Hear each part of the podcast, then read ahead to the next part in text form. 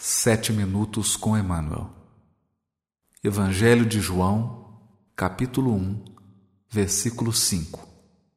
Comentário do livro Fonte Viva, capítulo 106, intitulado Sirvamos ao Bem. A luz resplandece nas trevas. João 1, versículo 5. Comenta o benfeitor.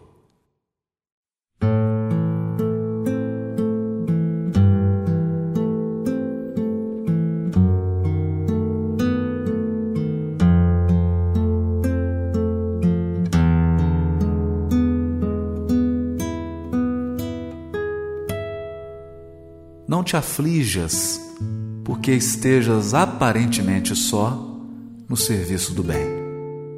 Jesus era sozinho antes de reunir os companheiros para o serviço apostólico.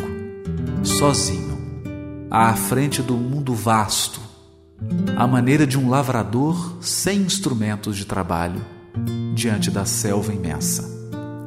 Nem por isso o cristianismo deixou de surgir no templo vivo do amor, ainda hoje em construção na terra, para a felicidade humana.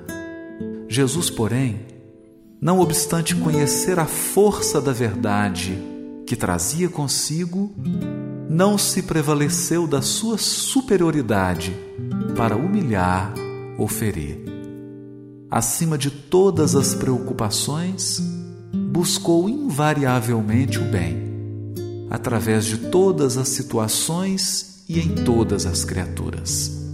Não perdeu tempo em reprovações descabidas. Não se confiou a polêmicas inúteis. Instituiu o reinado salvador de que se fizera mensageiro, servindo e amando, ajudando sempre e alicerçando cada ensinamento com a sua própria exemplificação.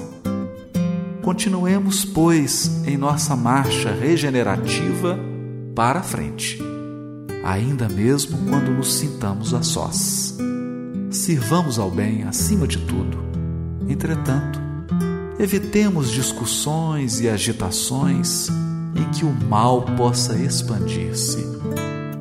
Foge a sombra ao fulgor da luz não nos esqueçamos de que milhares de quilômetros de trevas no seio da noite não conseguem apagar alguns milímetros da chama brilhante de uma vela. Contudo, basta um leve sopro do vento para extingui-la.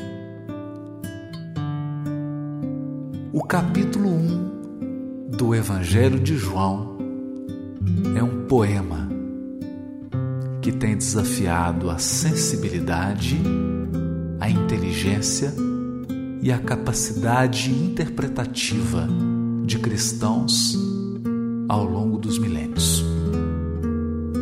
Resumindo toda a história do povo hebreu em alguns versículos, resumindo o livro Gênesis de Moisés, João Evangelista nos conta do Verbo Divino na criação.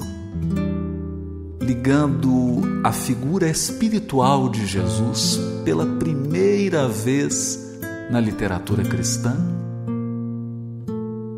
ao grandioso acontecimento da criação retratado nos capítulos iniciais do livro Gênesis. Pela primeira vez, nós teríamos a informação de que Jesus é o governador espiritual do orbe, em cujas mãos sublimes estão a direção de toda a evolução em nosso planeta. E mais ainda, de que as suas mãos augustas foram as responsáveis pela formação do orbe, atendendo aos desígnios do Criador. E nesse poema, versículo 5, diz João Evangelista, que a luz brilha, resplandece na treva, e a treva não a retém. como se trata de poesia, João Evangelista usa verbos ambíguos, com duplos, triplos sentidos. E ao usar o verbo e a treva não a reteve, nós podemos traduzir como não a reteve no sentido de não aprendeu, não conservou a luz, como também não aprisionou a luz, não foi capaz de impedir a ação da luz. E no comentário de Emmanuel, nós podemos recolher mais uma preciosa pérola.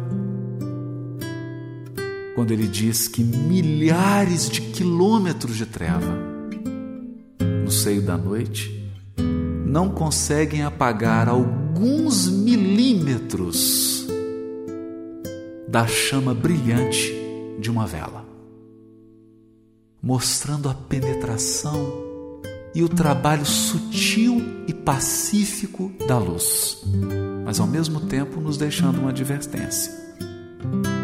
Basta um sopro leve de vento para extingui-la, exortando-nos ao dever da vigilância.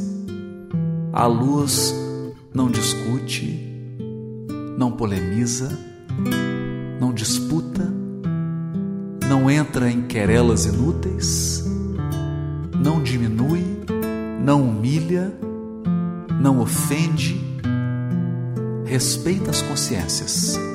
A luz simplesmente resplandece. E ao resplandecer, ela atravessa todos os umbrais, todos os ambientes invadidos pela escuridão, consolando, apaziguando, fortalecendo e reerguendo. Esse é o trabalho da luz.